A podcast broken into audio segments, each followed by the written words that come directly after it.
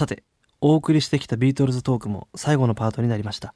ここでは今回リリースされた新曲「Now and Then」を中心に藤本邦彦さんと私最大輝が話していきます。えー藤本さんこの「Now and Then」はい。聞かれて、まあ、完成版まあそれまでにもいっぱいいろんなデモやらなんやら、い、っぱい出回っててもちろん僕も、まあ、知ってる曲だったんですけど完成形聞いていかがでした？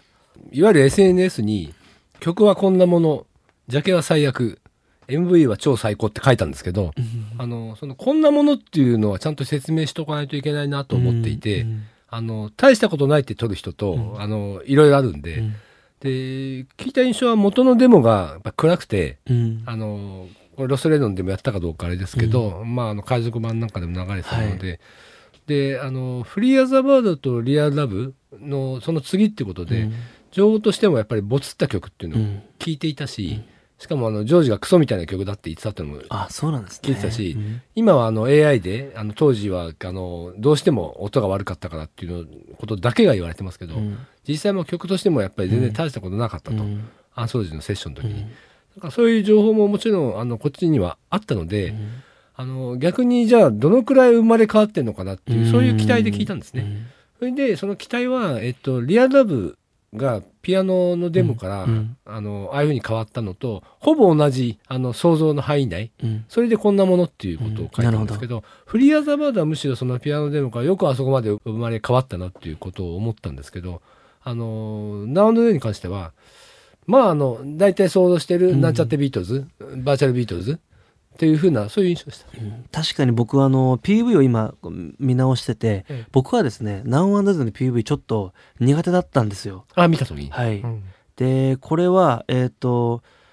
フリーアザバードまあ曲は、まあ、フリーアザバードとリアルラブの方が僕はうん前提として全然好きで、で PV だけの話でいくとあのフリーアザバードとリアルラブは同窓会でうんナウアンドゼンは就活に見えたんですよ。終わりの活の就活に。うん、正しいですね。で。あの PV をで僕ちょっと今日たまたまこれまあブートレックですけど、はい。ブルーレイのあの11月4日ですかね。ええ、BBC で放送されたうんビートルズの特番で、これで Now and Then の PV があ解禁されたってやつでで、まあ、ずっとバーって BBC にある映像をこう見ていってう、ん、いろんなビートルズの映像を見てでフリアザーバードの PV もリアルラブの PV も見て Now and Then の PV を見るとちょっとちょっと泣けるんですけどやっぱり。泣けるんですけどあれだけを単体で見ると、僕はツイッターに書いちゃったのは、うん。なんかポールも死んでるのにポールだけ自分が死んでることに気づいてなくてうん、周りのみんながこう天国でポールに合わせて一緒に演奏してあげてるっていう風に見えちゃったんですよ。ほう面白い見立てですね。でこれはすごいで、うん。ピーター・ジャクソンはユーモアとかうん。そういうのが大事だよとかっていうコメントしてましたけど、うん。ポールがあのストリングスを聴いてる時に若干ふわーっと笑うのをそういう目線で撮ってんじゃないかなっていううーんなるほど。でやっぱりあの僕はサイケデリックな本人にとっては天国ですけどまあ人からちょっと傍から見たら悪夢で、うんダンスホールみたいなところの箱番がうんずーっともうとっくに全て廃墟になってるのに客がいない中でずーっと同じ曲を演奏してるみたいな映像を見てる気になったんですね。うんすごい面白い。で僕はでポールは、まあ、うん。ポール自身はそういう自覚ないかもポールとリンゴはそういう自覚ないかもしれないですけど僕にはなんかそういう風に見えちゃったんですよね。うーんまあ本当はなんかうがってるのかもしれないですけどやっぱりあの若々しいフリーアザバードとかリアルラブでもう一回ちょっと久しぶりに集まってちょっとやってみようよみたいなのとは違う、うん。なんかもうさよならっていううん。感じの、うん。もうあの最後のこうお辞儀して、うんうん。ネオンが消えてっていうのもなんかすごい僕はこう何とも言えないこう読後感にになったんですよね。まあ曲が暗いっていうのもありますけどね。なるほどね。なるほど。面白いですね。確かにそのフリーアザーバーとリアルアバーはまだジョージも生きていて、うん。アンソロジーのプロジェクト3人の医師も小野洋子さんも元気で、うん。小野洋子さんが託した4曲なんで、そこに小野洋子さんが選んだ4曲っていうのがどうしても入り込んで、うん。他の曲もっといいのにあんのになとか、うん。それはとりあえず置いといて、うん。あの4曲から選ばざるを得ないから、うんそこはまず一つそれをビートルズいいのかっていうのは別問題として、うん。あの本当はそこは捉えておくべきだとは思うんですけど、あのでもその中で、まあ、フリーアザバードリアルラブ作ってでもリアルラブの前に、えっと、フリーアザバード94年にとってリアルラブの前にナウンドゼンを95年に先にやったけど、うん。半分でもう投げ出して、それでリアルラブに取り掛かったっていう経緯もあるんで、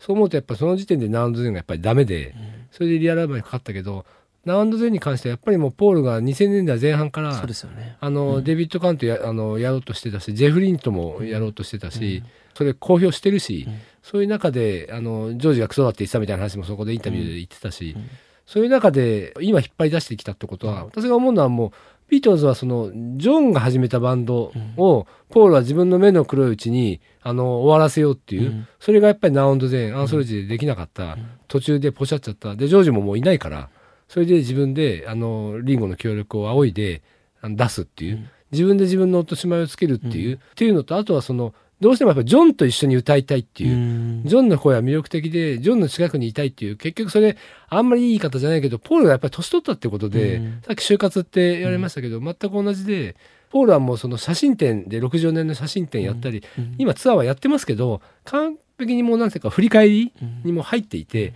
本当はポールはずっと前を向いて、あの、先のことを考えている人だったのに、もうやっぱり81歳のおじいちゃんだから、あの、やっぱりこう自分の思い出、ビートルズのみんなでやったのがやっぱり良かったっていうことで、それをやっぱりそのナウンドゼンの曲に託したっていう、うん。もうそういう形で、結局もうジャケットも全部含めて、この後の話になると思いますけど、やっぱりそのポールの執念、思いの強さ、それがあの、このナウンドゼンを完成させるっていう、もう意地、それに向かったっていう、そういう捉え方ですね。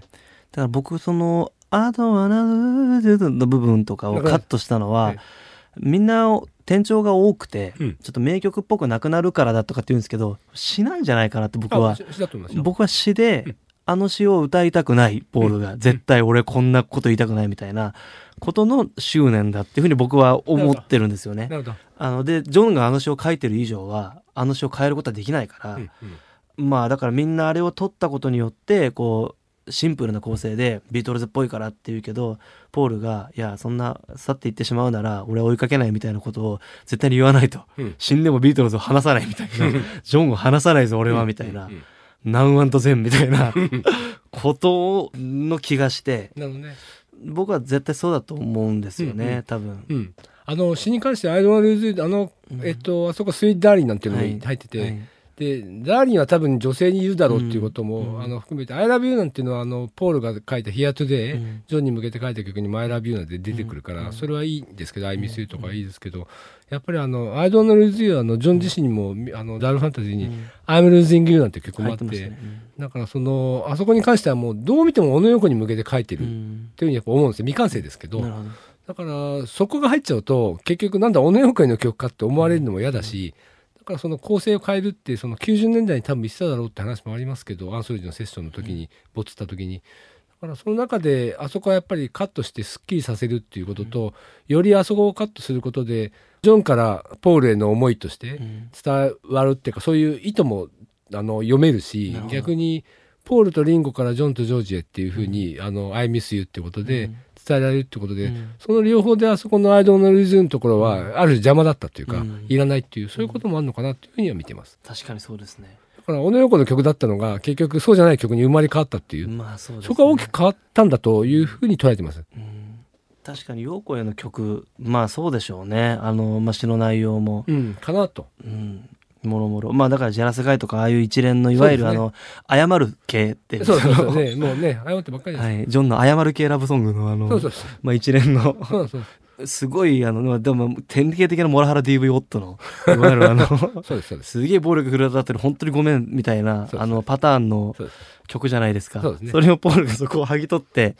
もっと大きな歌にしたってええ、いう、だからまあ、それはそれでいいんですけどね。うん。もちろん、あの、あと解釈いろいろできるのも面白いじゃないですか。うん。ね曲として。ね。ね、だからそこはもう全然良くて曲もシンプルでまあ良くて。聴いていくうちにあの徐々に良くなっていったんですよ。うん。あのまあ想像してる通りですけど、だけどあなかなかいいなと。でもなんちゃってスライドとかやっぱり入ってそうなんですよね。入ってるじゃないですか。あそこまでのやるってあの音がキーンってするのがジョージのスライドなのになんかキーンってしないのがねやっぱ全然違うなってやっぱね思っちゃいましたね。ラプスティールで弾いてね、はい。もうそれはねなんちゃってジョーうん。ジでトリビュートって言ってるけど、うん。やっぱりそこも含めてのもうポールのあのもう一回、いやせっかくジョージの弾いたのも残ってるから、うん。それが最後だろうっていうことで、それであのポールは自分で幕引きをやっぱりしたかったっていう、うんじゃないとやっぱりこう AI でいくらでも今後作れるんでそうね。そういう意味ではあのポールの中での落とし前っていうか、それをこの曲でつけたかったんだろうなっていうふうには読めるんですよね。やっぱその AI でその音をこうまあ混ざり合った音を剥がすっていう、まあ、デメキス技術が発達してっていうまあさっきの話とも少し戻りますけどとにかく新しい技術ができたらまずそれを先に取り上げる、うん、ポールって2000年代もトゥーフリークスとかああいうあの、ね、いわゆる海賊っぽいような形でミックスされたらもうそれ自分のツアーのあのデバイスにしちゃうとか、うん、それぐらい最先端のものをとにかく混ぜるっていう。ナワンドゼもやっぱりその AI でさみたいなことをやっぱ言うのは、ね彼のやっぱそういう意地もあり、あるんじゃないかなと僕はああいうニュースは追ってそうですね。見てたんですけど、ね。うん、まあピーター・ジャクソンとの出会いが良かったですよね、映画の「ゲットバックで」でその流れが「アイブ・ガッタ・フィーリング」のあのステージ上でのジョンとのコラボ、でねうん、でもそれだってやっぱりジョンとだってお客さんも無視してジョンの方見ながら歌ってますからね、うん、やっぱりどんだけジョンが好きなんだっていうこともやっぱりあって。なんか最近もうジョンジョンジョンジョンっていうか小野洋子かなと思うぐらいジョンジョンジョンって言ってますよね、うん、まあ小野洋子にいろんな事情で気使わなくてよくなってきて言えるようになってきた可能性もありますけどね。小野洋子のことも言ってましたからね 最近も今別に言わなくてもいいのになってやっぱりあの残しておきたいんでしょうね、うん、その発言を、うん、自分は実はこう思ってるっていう、だからそこも就活だと思って、結構そう振り返り発言がもうお通しぐらいから多いですよね。そうですよね。思い出、はい、別にいいんですけど、はい、あの喋ってもらう分にはいいんですけど、なんとなく、ね、あのそれ以前のポールのイメージとはだいぶ変わったなとは思ってます。かなり意識的にビートルズの伝説をこう自分が生きているうちにやっぱ完成させようとしてるというか。そうですね、はい、でそれがこう氾濫しないようにいろいろなものをこう整えようとしてるっていうのはかなりありますよね。ありますね。ただビートルズ最高みたいなことをずっと言ってるのもどうかなっていうのはやっぱりちょっとあって、うん、もうちょっと引いた視点でいいのかなと思って、うん、別にビートルズはキリストより有名だみたいなこと言わなくてもいいんですけど、うん、あのそれはちょっと思思いますよね。ポールはやっぱりかなりそうですね。まあ就活まあちょっと寂しいですけど、まあ、実質的にはまあそういうフェーズに入ってきてて、うん、Now ゼ Then は僕はやっぱ PV はそう見ちゃいましたね。なるほど。でそういうふうに、うん、捉えてる人が撮ってる PV だろうなって。だからピーター・ジャクソンがすごい長文のコメントででなおかつこの BBC のあの初めての会期の時にポールが直前のコメントでピーター・ジャクソンが撮ってくれた PV だよみたいな彼は PV 撮ると初めてだったんだみたいなこと言ってて そんなこと言わないでいいのになんでそんなこと言うんだろうと思ったらなんかやっぱそのピーター・ジャクソンの ポールへの複雑な思いがあそこにやっぱ投影されてるからポールそういうこと言ったのかなとか僕はいろいろ勝手に思っちゃったんですけどね。ね。はい、なるほどね。単純にねあのあんまりめったに泣くことないんですけど、うん、あの初めて見た時珍しい涙出てきて珍しいんですよ、うん、私基本的に泣かないんでうん、あのでやっぱりそのなんていうかあの4人揃ったとことか、うん、あのやりすぎっていう人もいるけど、うん、なんかねすごくこうあのピーター・ジャクソンがやっぱりあのおちゃらけたジョンをいっぱい出してきて、うん、それをさっき眺めているポール、うん、なんかあの辺のそのジョンの本質っていうか、ああいうおちゃらけてるジョンを見る他の好きのが好きな他の3人が好き、映画の「ゲットバック」でもそうですけど。その辺も含めてピーター・ジャクソンもオタクだからなんかすごくねその本質掴んでんなと。そうかもしれないですね。そういうふうに見てたんです。だからむしろ逆に最後消えていくのはね別に特になくてそこは冷めててだってもうビートルズも昔のバンドだから、60年代だから別に今バーチャルだっていう認識で見てるからだからそこは特に個人的にはなかったんですけどなんとなくそのおちゃらけジョンをあそこまで出すっていう、確かに。ことをねすごく捉えてたすごいその BBC のあの間のインタビューとかもやっぱこうジョンがふざけてそれに合わせてみんなもふざけてっていうすごい多いじゃないですか、うんうん、ああいうのをやっぱこう知ってるので見るとすごいやっぱり確かに愛おしい PV ですよね。その視点で見ると。ででビートルズって基本的にコミック版なんで、うん、ある種、うん、だからその青版も最後「You know my name」入れるべきだと思ってたんですよ。ラブインドゥで始まり「You know my name」で終わって「ナウンドゼン」が出てくるっていうのであれは何千いらない、っていうのでいいいいんじゃないかな。というふうなことも思ってたぐらいで。あのだからそういうそのビートルズの面白さってあの幅が広いですけど、やっぱりそのユーモアでジョンとポールのあうんの呼吸であのなされるものってすごく多いし解散後も暗号的に2人だから分かるみたいなことってよくやり合ってるから。そういうのも含めてそのジョンとポールの関係を特に知る上でもあのピーター・ジャクソンはその呼吸はやっぱり映画の「ゲットバック」全部見てますからねあの人。それも含めて確かにそうですね。あのああいうふうな構成にしたんだろうなっていうことまでちょっと思いました。なるほど。それは確かにその視点で見る見る僕は見れてなかったんで僕はちょっともうちょっとうがっちゃったっていうのもないですけどこうちょっと多分引きす引きすぎちゃったかもしれないです、ね。うん、面白いですよさっきの視点は、うん、面白いですよ。確かにそう。ちょっとそのなんで今ナウアンドゼンなんだろうっていうのがやっぱ ね。そこがやっぱ引っかかりすぎちゃって、うんうん、やっぱそういうふうな見方を僕はしましたね。割と周りが好意的だったんで、うんうんうん、むしろなんでだろうってちょっと思ったんですよね、うんうんうん、そのもうちょっとフリアザバードとかリアル。ラブとかの方がまあコンセプトは一緒ですけどもうちょっとやっぱおしゃれだし、うん、こうアート作品としてやる。でもあれはそうじゃないなんかこうものじゃないですか、うんうんうん。長野前の PV っていうのは、そうですね。なんかこう整って綺麗なものを見せるんじゃなくて、うん。なんかもっと生々しいものをぶつけてくる。っうん。ていうのでやっぱりちょっとそうですね。なんか僕はそういうふうに感じましたね。特にあのさやさん映像ねずっとやってらっしゃるから余計にいろいろ感じ方が多分あるんだと思いますけどね。うん。それは。そうですねでこの Now Zen、はい。ジャケットの話になるんですけど これは言われてますよね。角度が一緒だみたいな。赤羽。なんかその知り合いが測ったら10度違ってたと思とかっていうのも見ましたどっかで、ねねどうなんですか？ねでもこれポールのお気に入りのデザイナーに頼んでるんですよね。ペドルシェはあの、うん。マッカトリン3やって、うん。その後マッカトリンシリーズの3枚入れたボックスの箱のまあ、カートに真ん中にアートって文字が来る、はいはいはい。あのレインボーカラーの、はいはいはい。あのタイポグラフィー得意なもう80代半ばぐらいですか、へ大御所なんですよね。今モマ美術館で美術展やってえる。そうなんですね、だからまあそういう人に頼んで。うん。だ多分ポールはこのジャケットのこと言ってくんないですけどおそらく頼んだらこれが来ちゃったから使ったっていうぐらいのものじゃないかっていう気がしています、断れないっていうか。なるほど。クラウス・ポアマンには頼まなかったんですねね。えクラスマンに頼めばいいのに、はい。い、や本当そう思いますよこれはでも今ねなんとか頑張って褒めようと思ったけどダメですねやっぱり。やっぱちょっとなんか分かんないですよね。なんかそのやっぱナウアンダゼンに関してはやっぱ分かんないことが多いっていうかね。このなんか。シングルまだこうねシールとか貼ってあってビートルのロゴあるからいいけど、なくなるともうあだからあのナウプリンディングとかナウのベスト版のナウヒッツの肘リかとか言ってる人いますもん、ううん。これはでもねどう頑張ってもね私ねワンも最初ダメだったんですよ。ああジャケが。パンってあのあのまあビートルズ関係ないですからねあれも、あれもねちょっとでもあれはまあまあ馴染んだんですけど、うん。これは無理だろうなこのうんなん。だ、書体もそうだしもう全てにおいて。色も良くないですもんね。も良くないし、もう全まだ裏の方がいいですよね。ジョージのエピソードもあって、うん。ジョージが買った時計でっていうんで、こっちをもう少しすっきりさせてあの表にすればいいのになと思ってるんですけどね。ちょっとこれはだからまあこれも含めてポールがあのやっぱり自分で頼んでうん。自分でもうこれでってなって誰も文句言えずに、うん。ポールがもうね、なんかポールの、えっ、と、全部ポールの思いが、で、今回のナウンゼンが進んでる、プロデュースも、やっぱりジャイズ・マーティン、ポールと、ストリングスも3人ぐらいでやってますけど、うん。あの、リンゴだって最初、今回、あの、頼まれてドラム追加断ったって話あったぐらいで、そうなんですね、うんなんかやっぱりもう、ポールの、とにかく、し執念なんです執ね念、もうポールがとにかく終わらせたいっていうか、自分の、あの、ビートの最後の作品は、やっぱり自分で締めたいっていう思いでうん。作ったっていう、そういう納得理解の仕方、うんかなとうん。思ってます。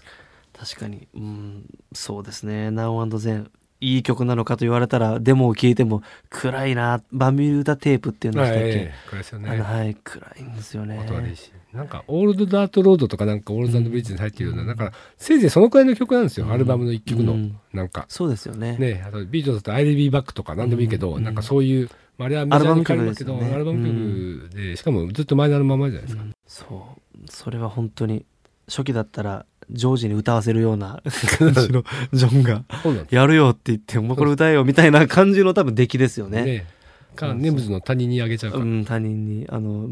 ビリー・ J・クレイマーとかああいうのにあげちゃそうシングル B面でもしろよみたいなぐらいの曲なんですよねやっぱり。そうん。やっぱりね。やっぱりそうですよね、それは絶対そうなんだよな、ジョージがクソってたのはその通りですよ、うん。そういうふうに言えば。だけどまああのさっきお伝えしたようにそのよくそれをここまで持ってきたなとは思ってますよ、そういうふうに言えば。確かに、デモを聞いてるんで、デモが、まあ、ここまで、うん。それでもやっぱり、私はあのバーチャルビートルズ的に捉えてますけど、うん。でもまあ、あの少なくともジョージもポールもリンゴも入ってて、うん。一応ビートルズの最後って言われてるもので出すんだから、うん。まあ、ありがたく受け取っとこうかなという思いも一方ではあります。なるほど今回まあジェフリンは入んなかったじゃないですか、入ってないですね。これはなんかやっぱそのもともとでもジェフリンともやろうとしてたみたいなこととかで、なんかそういう経緯あったんですかね。僕はジェフリンの仕事結構好きなんで、ええ。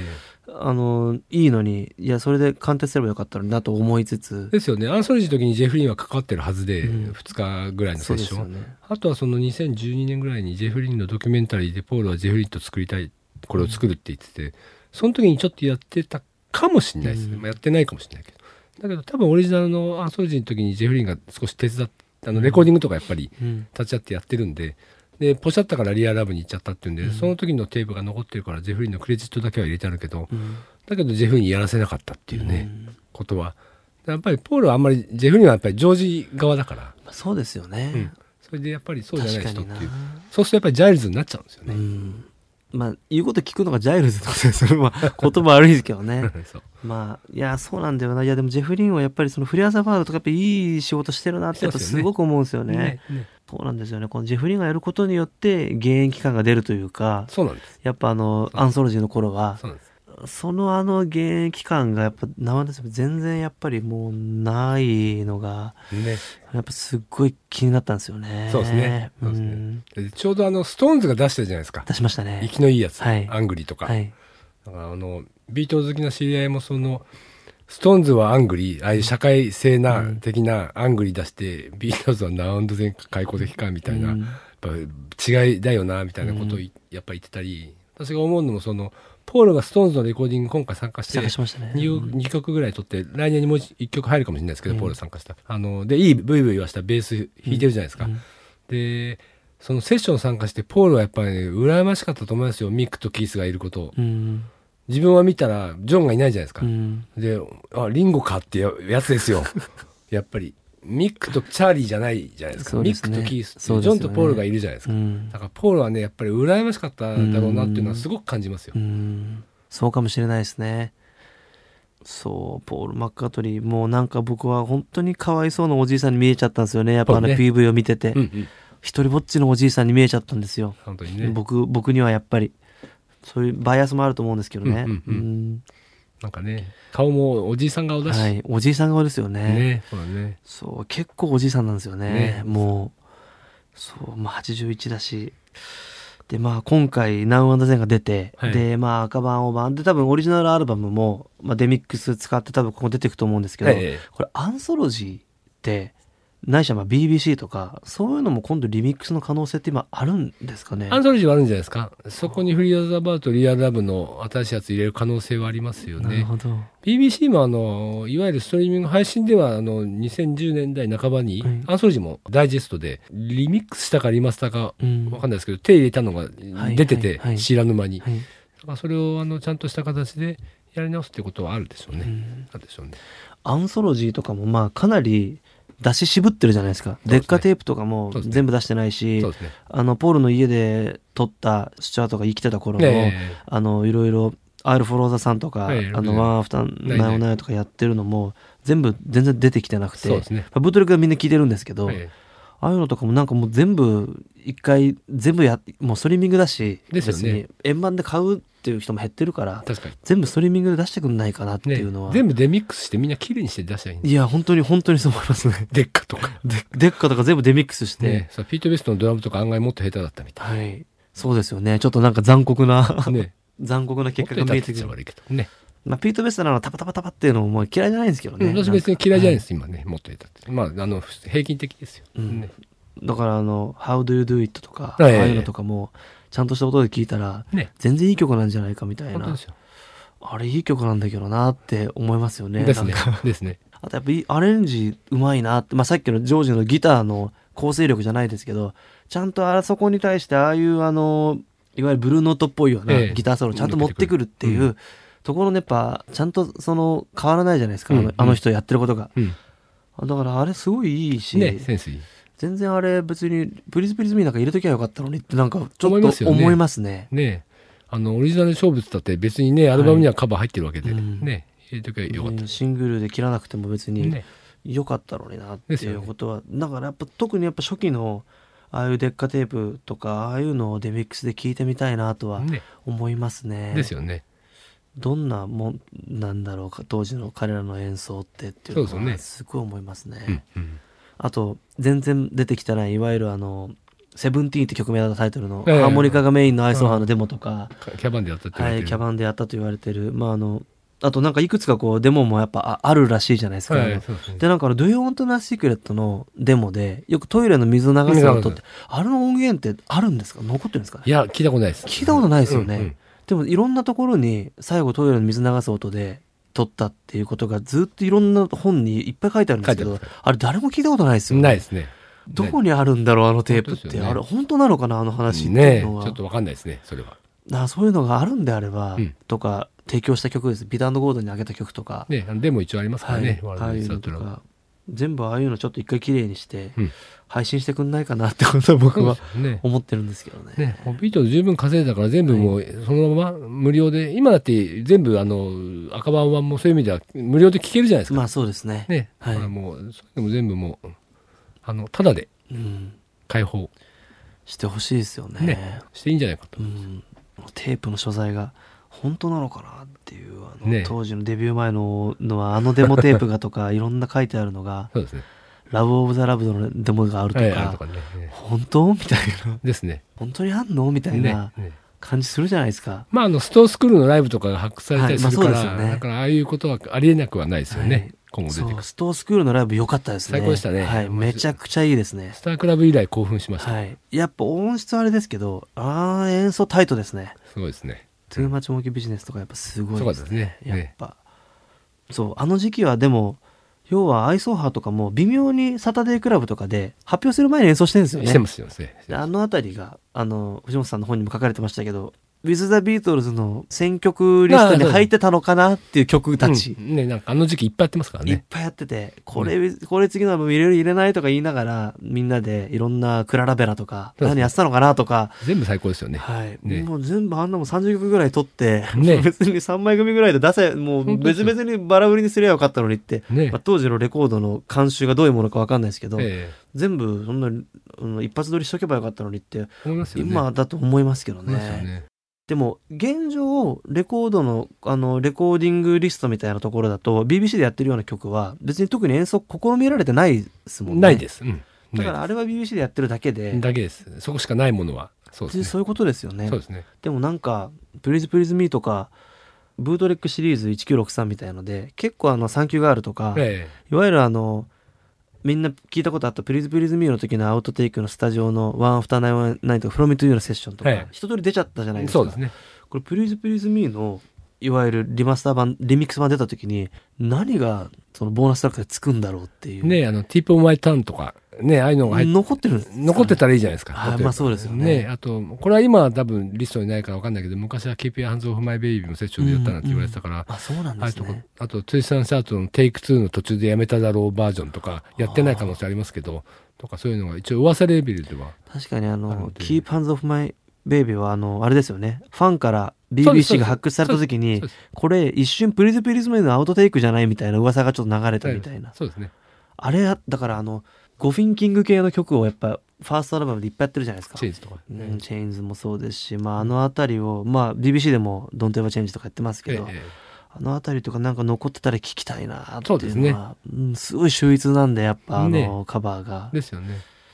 あとはカーニバル・オブ・ライトじゃないですかね。なるほど。67年1月か。あれはでポーラ、もポーラ出したがってて、アンソロジーに入れたかったんですけど、オリビアがダメって言った。ジョージがダメだった。ジョージがダメだった。うん。当時ジョージがダメだった。なるほど。大体ジョージがダメって言うんです、ビートルズ。あそうなんですええね、あの、民主制なんで、なるほど。ジョージを説得させるの難しいんです。なるほど、えジョージはダメって言うんですね、ええジョージはね、難しいんですよ、実は。なるほど。だから鍵握ってるのジョージなんですよ。なるほど。ジョンの機嫌を取りながらジョージの承認を得るっていうバンドなわけですね。ええだからポール大変なんですよ。ポール大変ですそうねそう辛いんです。確かに。そうか。カーニバル・オブ・ライトはあと僕ちょっと出してほしいのはあの「アンフォゲッタブル」まあはいあれはビートルズじゃないですけど厳密には。え「アンフォゲッタブル」とか「ラバーソウル」のケツとかにうん15分ぐらいなんでえうん。できればササブスクとかでもいいから入れてくんないかなとかってあれ結構重要じゃないですかすね。あのあの後のいわゆるテープのあのいろいろポール・マッカートニーが「トゥモロー・デ・マノート」作るにあたっていろいろやるテープループとかのまあ一番最初のやつってあれだからそうですね。とか当時ポールがいわゆる実験映画みたいなの撮ってたのとかああいうのを円盤にしてくんねえかなとかってですよね。残ってないのかなっていうのはすごい、まあ当時のテープループとか、はいみんないっぱいあのノートと交換して聞いてたっていうのがあるんだったらもう全部全部聞くけどなってそうですね。面白いですよね。面白いですよね。ねあの、再三その、えっと、映画も手掛けてらっしゃって、はいあの、拝見しました。あの、あ日の丸、ありがとうございます。カリスマと、はいあとあの、箱舟。ありがとうございます。あの、どれもその、なんていうか、昔の映像を織り込んで、新しいものとドッキングさせたりっていうんで、曲の場合だと、あの、昔の曲をアレンジし直して、その新しく生まれ変わらせるってことで、昔の、あの、そういう音が、あの、新しいものに溶け込むっていう形ではできますけど、映像の場合は、その、なんていうか、対比っていうか、連続で見せられますよね。それが一つやっぱり大きなその、あのメディアっていうかの違いだなと思ったり、あとその使い方、あの、編集の仕方、うん、さっきジャイズ・マーティンの話もしましたけど、再三編集とか昔の映像を使うとかっていうことに関して、あの、どう見せるかっていうことで、一番こだわるあたりっていうのはどの辺なんですか？こだわる。まあでもその本当に編集のつなぎとつなぎはやっぱりすごく意識しますね。ただなんとなく映像がこう並ぶんじゃなくて、うん、例えば僕ハンドマイクでインタビューしたりするんで、うん、ハンドマイクが画面の縁から出てくる途中でフレーム切って同じ手の位置があるところから現代の映像につなげるとかとにかくそういうあのもうテープをこう切ってあのこうつなげるみたいなつもりでフレームごとで編集することで過去の映像と、まあ、画角もあの色も違うんですけど、うん、そういうものがこうシームレスにつながってるように見えるような、ね、あのことを編集でやってますね。でそれはやっぱりその音楽的にじゃないですけどそういうことは意識してなるべくテンポよく言葉の言い始めの1音目の1フレーム目で絵が始まるようにするとか、うんうん、ちょっとそういう間が生まれるとやっぱりそのそれは1秒に満たない時間なんですけど違う映像違う時代のものでそれが結構ノイズになっちゃうので、うんうん、それをこうとにかく絵が切り替わる瞬間にあのそこがシームレスにつながるような編集は結構こだわってますね。えー、なんか Strawberry Fields Forever みたいですね。そうですね。だからストロベリーだからやっぱビートルズってさまざまな技術的にも物事の解釈的にもまあいろいろ引用とかそういうことに関しても、うん、まあすごく結構示唆に富んでますよね、うんうんうん、レコーディングの記録とかを読んでても。はいはいで僕も中学の時からそういういろいろテープ速度を変えると何が起きるのかとか、逆再生にすると何が起きるのかってことを日常的にあの本をで読んで、ええ、編集っていうものはそういう作業なんだってことが頭に入ってたんで、うん、まあ、映像も全く一緒で、うん、これ一回逆再生にしてみようとか、うん、これ画面分割してみようとか、まあ、ピーター・ジャクソンもやってましたけど、はい、あのルーフトップコンサートで、え、まあ、ああいうあの画面分割にしてそうですか？急分割にしたのあのあれもそうですね。あれもありますしあとまああのあれってピーター・ジャクソンやってるのってあの考察魔って映画があってリチャード・フライシャーの考察魔とかも、うんうん、あのその連続殺人犯がおばさんとか娼婦とかを狙って殺人をするんですけど、うんうん、その殺人をするタイミングをカメラを同時にこう回してて、うん、それをこうマルチの画面で出るっていうのをやってるんですよね。でピーター・ジャクソンやっぱあれをやってて、うんうん、まあ、ただそのゲットバック見てすごく感動したのはただビートルズの貴重な映像と貴重な音楽を見せるっていうことではなくて、うんうん、その場で何が起きているのかってことをどういう見せ方をどういう順番ですればいいのかってことをピーター・ジャクソンはかなり考えてゲットバックを作ってますよね。というのは相当な数の情報を彼は捨ててるはずなのでそうでしょうね。はい、そうでしょうねで捨てて捨てて捨ててあれっていうことなんでまあ捨てて選んだ上でその選んだ情報をどういう順番でどういう見せ方するかっていうことを多分彼相当考えたはずなんで。うんうんあれはやっぱりキャットバックすごいあの日の丸とか撮る前にも見ましたね。あそうですか。やっぱりどういうふうにこういう膨大な情報みたいなものを処理するのかってところは、すごいちょっとまあ直接的なあれにはなってないあんまりなってないですけどまあ参考にはやっぱしましたねなるほど、ね、一個。僕は音楽ドキュメンタリーを撮ってるわけじゃないですけど、まあ例えばそういう選挙演説してる前で人が演説してるところをどこまでワンカットでどこからカット割ってもいいかとか、うんうん、そういうところも多分ピーター・ジャクソンすごい考えて多分カット割ってたと思うんでそういうところはすごいまあ本当に基礎的なところではありますけどビートルズの本であったり音楽であったり、まあ、映画っていうところも、そういう目線でもすごく影響を受けてますし見てますね。なるほどね。あのルーフトップで下であの通行人がインタビュー受けてるですか、はいはい、ああいうのも参考にするんですか？ああいうのもまあ面白いなっていうつまり何かあのすごいこう事件が起きてる横であの、まあ、それこそ国葬の取材に行ったりした時とかっていうのはすごいわーって国葬のことがこうデモとかが起きてるところのの中でこう全然違うようなこう質問してみるみたいな、うんうん、やっぱそのやっぱ映像的な喜びもやっぱりあるんですよね。デモ隊の中に入ってってっていうのは。もちろん社会的な意味合いとしてはあるんですけど、うんうん、まさにあの上でビートルズが演奏してるのに下で人に外録してるっていうのもと同じで。うん。うんすごく劇的な空間の中で日常的なものが挿入されると、イカ効果みたいなものが生まれるっていう。でピーター・ジャクソンから直接影響を受けてってことはないんですけど間違いなくピーター・ジャクソンはやっぱりそういう映像が映像としての説得力を持ってるってことを理解してるから、うん、やっぱ採用してるんですよね、うん、彼はそういう映像、で警察が迫ってくるところとかそのちゃんとそういうところの映像をしっかり見せて分割とかではなくて突入してくるところとかは多分画面確か全画面にして開いフルで見せたと思うんですけど、ただ単に演奏を見せるんではなくてどれだけ緊迫感があって歴史的な事象がここで起きてるのかってことを表現するために彼はそのただビートルズだけをとを映してるわけではないというか、それはすごいゲットバックの、特にルーフトップコンサートを感じましたね。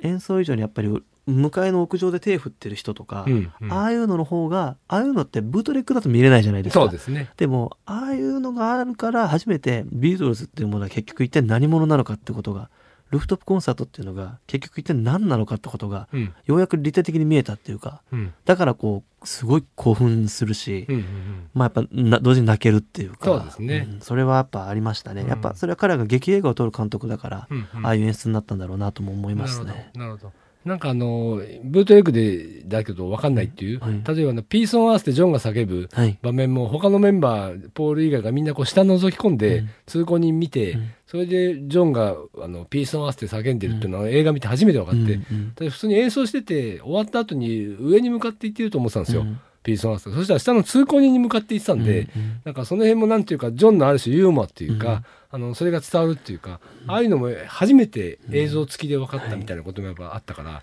そういう面白さもやっぱりあの映画ありましたよね。あとはやっぱ彼らのその表情ですよね、うん。ゲットバックの。うん。でまあ本当に分かりやすく、えービリー・プレストンが来た時に、はいめちゃくちゃ分かりやすく元気になるじゃないですかみんな そうそう、いきなりね。あんなあんなのあるっていうぐらい人間の感情ってあんな単純じゃないはずですけど確実にビリー・プレストンが来て元気になるジョン・レノン撮りたいってピーター・ジャクソンやっぱ構成の中で思ってるから、なるべくやる気のないジョンとかどういう環境であのやるみたいな時にポールがわざと天才のジョンに聞いてこいよみたいなとこうんちゃんと使い、うんうんでジョンが一生懸命ようやくやる気を出して説明するのにそんなん無理だって一周されてやる気なくなるみたいなのをめちゃめちゃ丁寧うにんうん。描いてるから、あそこでビリー・プレストン来て肩回りまくってるジョンジョンがすごく映えるみたいな、うんうんうん。まあ本当に当たり前のことであるんですけどちゃんとその物語としてゲットバックセッションを見せようっていうことをやってるからじゃなかったらやっぱり僕らがブートレックで30枚とか40枚の CD 聞いて 途中で飽き飽きしてしまうように やっぱりたとえ映像でもあれはやっぱ耐えられなかったと思うんですそよ,、うですよね。ねかなり物語をそうですね。うんまあ、監督のものとも言えますよね。ああいう。あれはやっぱピーター・ジャクソンがすごいなっていうとにかくあの情報を処理したってことがまあもう本当にすごいなってやっぱ思いましたね。本当ですね。うんあと、再三のあの、えっと、おしまいの方、その、はい千石イエスの方で、あの、アビーロード渡ってるチャプターが4が出ましたね。はい Something in the Way はい She Moves でしたっけ？はい。はいあれはちょっと笑っちゃった。あ、そう、あれはもう、や、あれやりたくてや、りたくて。その、鳥越俊太郎さんに、こう、あの、取材した時に、鳥越さんが、あの、彼女たちが、こう、空港に着いた時の姿が、すごく印象的だったっていう、それが本の表紙に使われてて、彼女たちがこう横切り歩く姿が、僕にはアビーロードに見えたんですよね。うううん私もあれ見た時に思いましたよ。はいで、アビーロードだと思って。でそこをあの最後伏線みたいな感じであのまあ要はあの今おっちゃんと言われてる千石雅子さんがあの歌ってる時に、まあ、彼女の歌ってる仕草からなんかこう箱舟の歴史を歌い聞かされてるような気がするっていうのが「 Something in the Way She Moves」っていうことで、まあ、これでいいんじゃないかっていう。いうのはテレビでは放送してないんで、まあ、今度映画版が上映される時に増えてるシーンなんですけどあまあそうなんですでもあれは結構僕の中では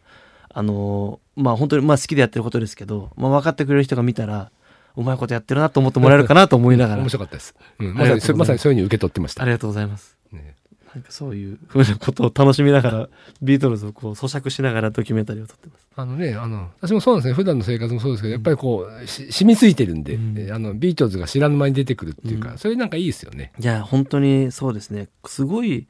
根本的なこう一挙一投足にやっぱ彼らの影響をやっぱ受けてますなんかそのジョージ・ハリスンがジョージ・マーティンに「なんか気になることない?」って聞かれた時に「あんたのネクタイの柄が気に入らない」みたいなあのいう精神を持ってる人と持ってない人っていうのはやっぱり世の中にやっぱりいて、うん。やっぱ10代の時とかにあそういうものが知性でありなんかそういったものがこうコミュニケーションであり何か問題を解決するのはそういうユーモアとなんか勇気みたいな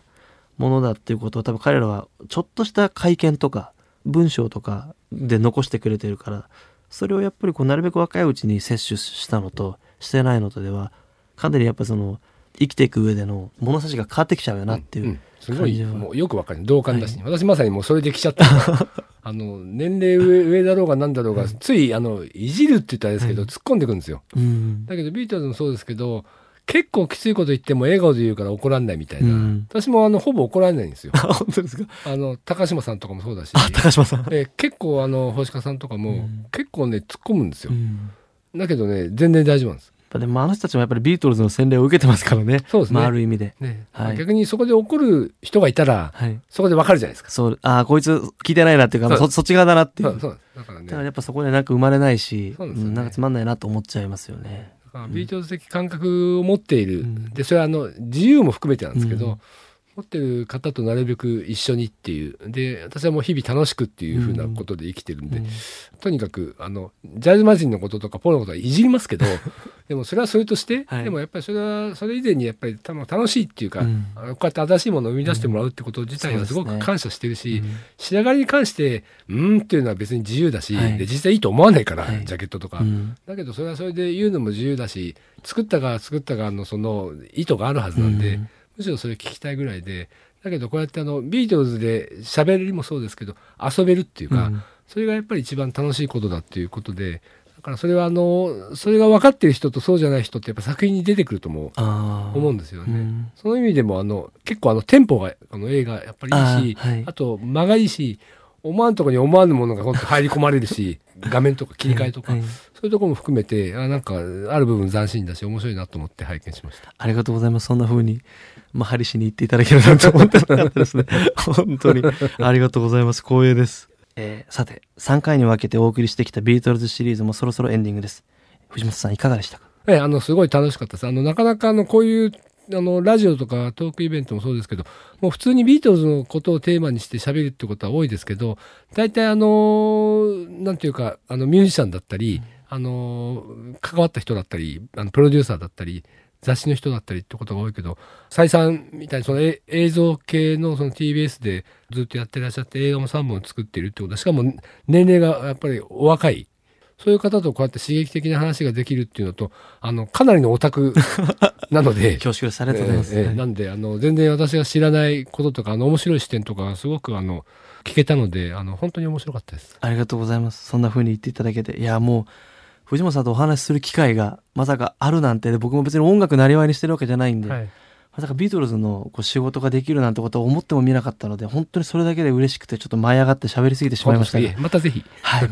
えーここで私、蔡大輝からお知らせです。2024年3月から4月にかけて、TBS ドキュメンタリー映画祭2024を東京、大阪、京都をはじめ各地で開催します。えーここで私の監督したドキュメンタリー映画、箱舟に乗ってイエスの箱舟45年目の真実も上映されます。